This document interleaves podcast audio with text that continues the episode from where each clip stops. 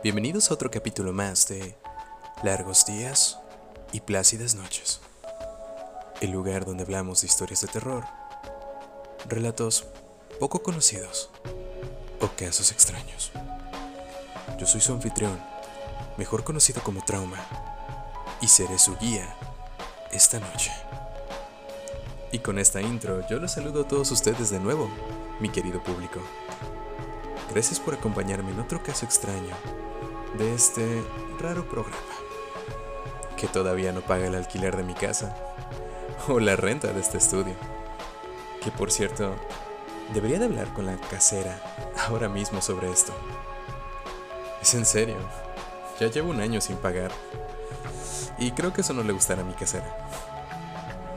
Así que vamos a verla. Oiga, señora Boyd. Buenas. Señora Boyd, ¿se encuentra ahí? ¿Puedo hablar con usted?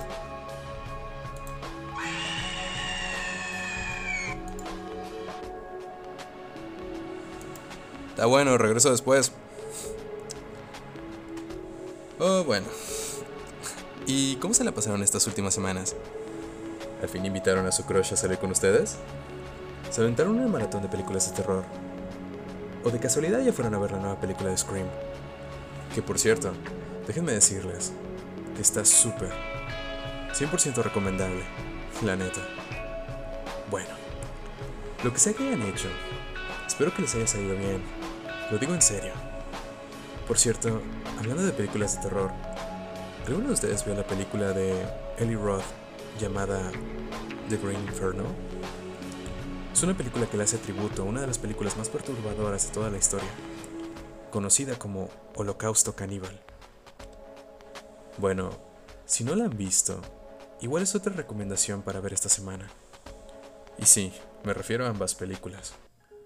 Nada más que la de Holocausto Caníbal, no la recomiendo que la vean en un día que se sientan deprimidos. No creo que al final ayude mucho su estado de ánimo. Bueno, más bien, las dos mencionadas anteriormente. bueno, el punto de todo esto es que el caso de esta noche sigue con la sección de casos de desaparición. Oh sí, continuamos con esa sección. Así que hoy les contaré el caso de Chris Kremers y Lisanne Fromm, o mejor conocido como las holandesas desaparecidas en Panamá. Dicho esto, comenzamos.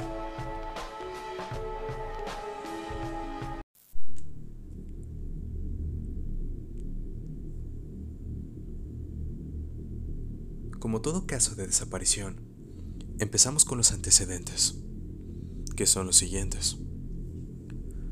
Lisanne Fron, de 22 años, fue descrita como una jugadora de voleibol aspirante, muy optimista, inteligente y apasionada. Chris Kremers, su amiga, de 21 años, se describe como una persona abierta, creativa y muy responsable. Ambas habían crecido en Amersfoort. Fron se había graduado con una licenciatura en Ciencias Aplicadas de Denver el septiembre anterior. Y Kremers acababa de completar sus estudios en Educación Social Cultural, especializándose en Educación Artística en la Universidad de Utrecht. Solo unas semanas antes de partir hacia Panamá, Fron se había mudado con Kremers en un dormitorio en Amersfoort y trabajaron juntas en un café, el cual el nombre era In the Hub. Ambas ahorraron dinero durante seis meses y planearon ir a Panamá juntas en un viaje especial para aprender español. Así como para hacer algo importante para los lugareños, en particular, ser voluntarias con niños. También se suponía que el viaje sería una recompensa para Fron por haberse graduado. Kremers y Fron llegaron a Panamá para unas vacaciones de seis semanas el 15 de marzo de 2014. Hicieron una gira por Panamá durante dos semanas antes de llegar a Boquete el 29 de marzo para vivir con una familia local durante un mes. Durante ese mes, trabajaban como voluntarias con niños. El primero de abril, alrededor de las 11 a.m., tomaron un perro que pertenecía a los dueños del restaurante Il Pianista y se fueron de excursión cerca de los bosques nublados que rodean el volcán de Barú.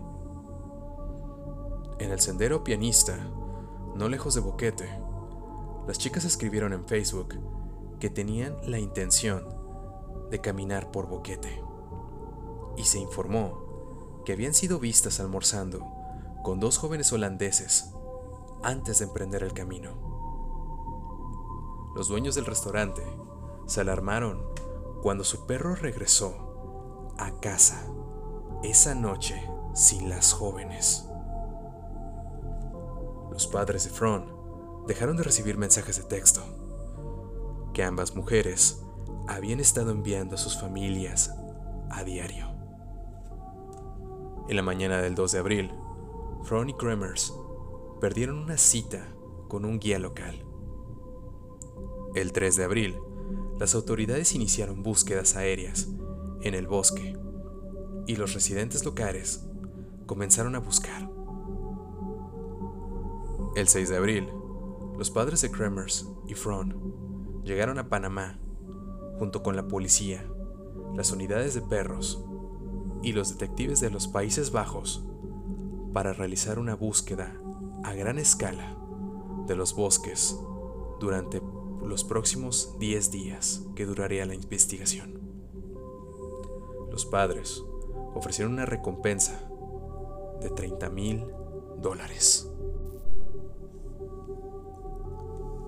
Diez semanas después, una mujer local entregó la mochila azul de Fron, que dijo haber encontrado en una rosal junto a la ribera de un río cerca de su aldea de Alto Romero, en la región de Bocas del Toro. Dijo esta que ella estaba segura de que no había estado allí el día anterior.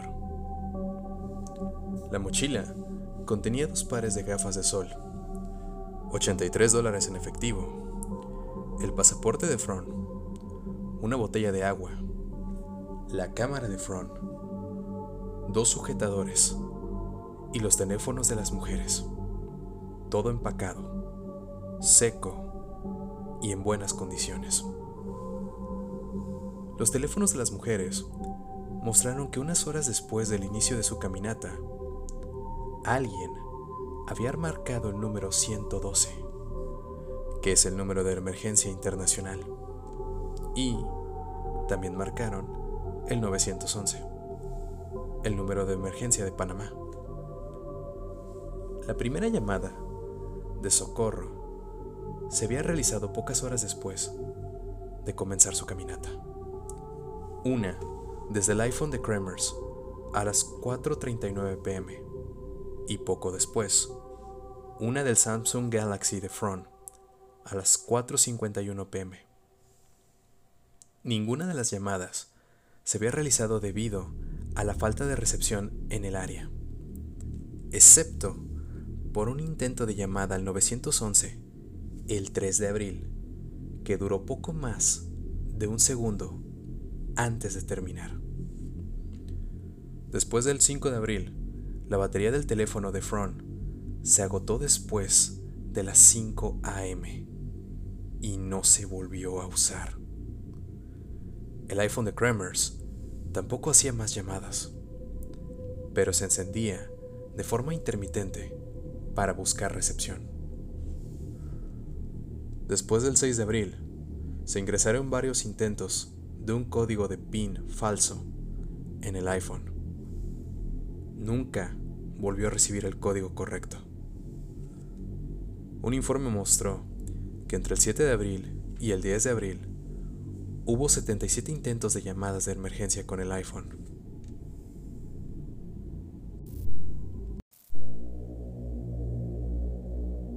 El 11 de abril, el teléfono se encendió a las 10.51 pm y se apagó por última vez a las 11.56 pm. La cámara de Front contenía fotos del 1 de abril que sugerían que las mujeres habían tomado un sendero en el mirador de la división continental. Se adentraron en algunos lugares salvajes horas antes de su primer intento de llegar al 911, pero sin signos de nada inusual. El 8 de abril se tomaron 90 fotos con flash entre la 1 am y las 4 am. Así es, así como lo escucharon. En el teléfono había 90 fotos con flash.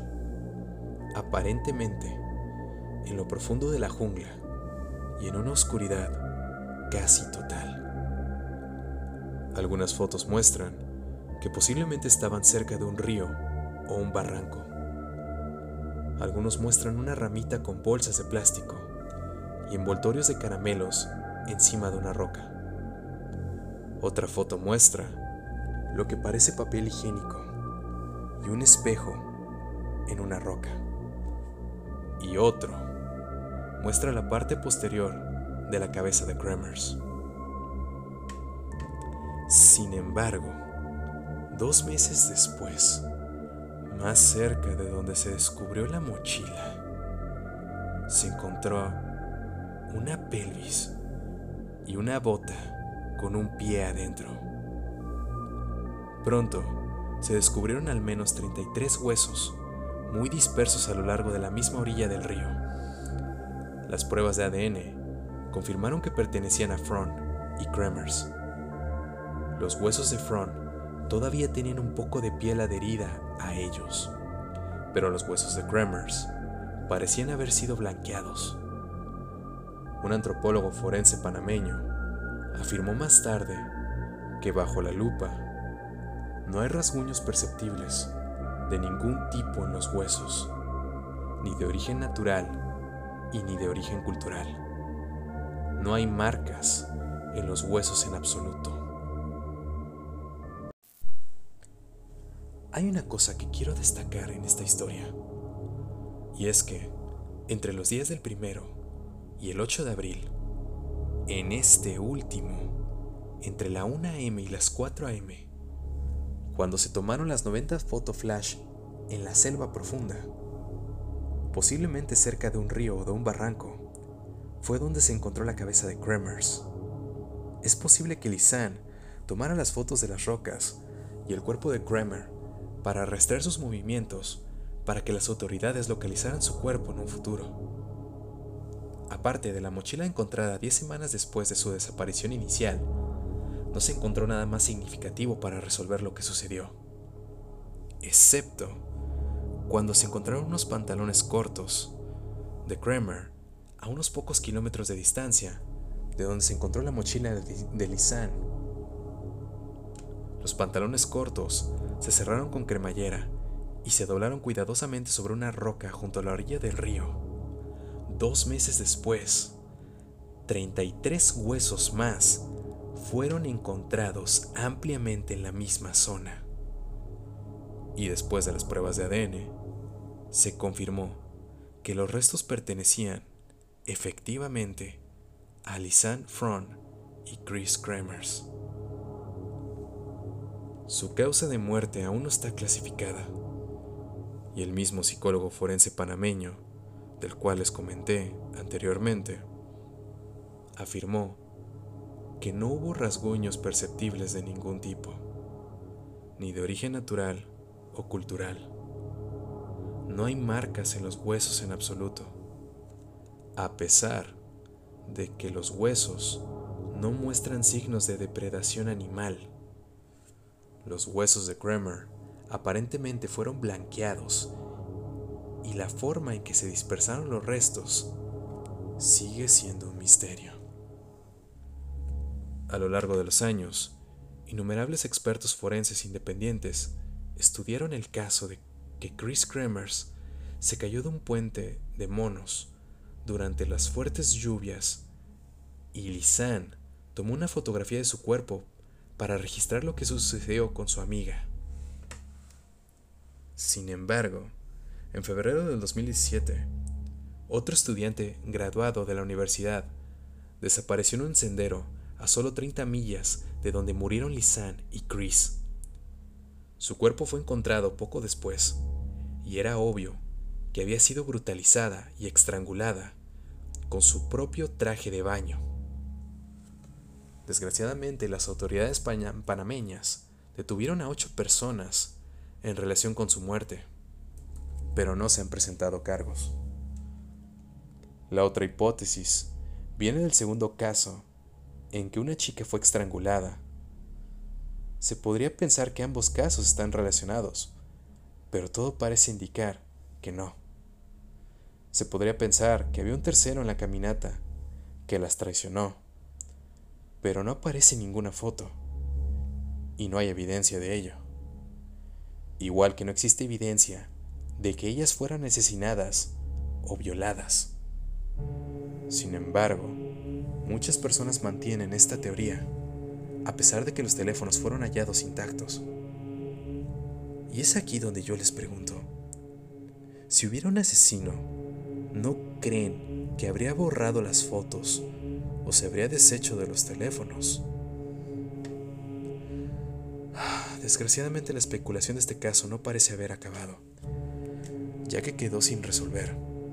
Pero lo más probable es que solo fueran dos chicas que llegaron demasiado lejos y una serie de eventos catastróficos las llevaría a su perdición.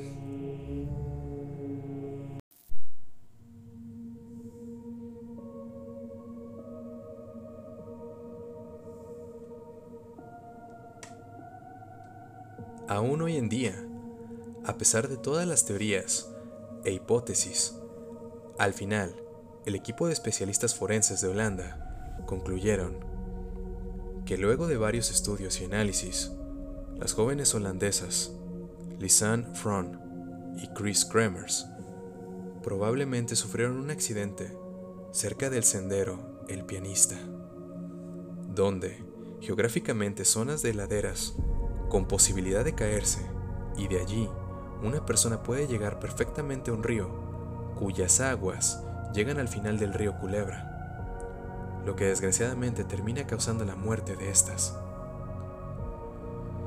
Desafortunadamente, eso no responde a los misterios de la cabeza, el pie, junto con la cantidad inmensa de fotos y los huesos esparcidos, tomadas del lugar. Lugares en los que se perdieron, dando así otro de tantos casos extraños de desaparición que nunca serán resueltos. Y eso fue todo por el capítulo de esta noche, querido público. Una vez más, les doy las gracias por acompañarme en otro relato, fenómeno extraño o casos de desaparición. Todo aquí en Largos días y plácidas noches.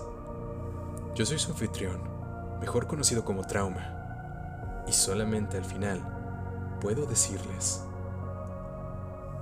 que tengan linda noche.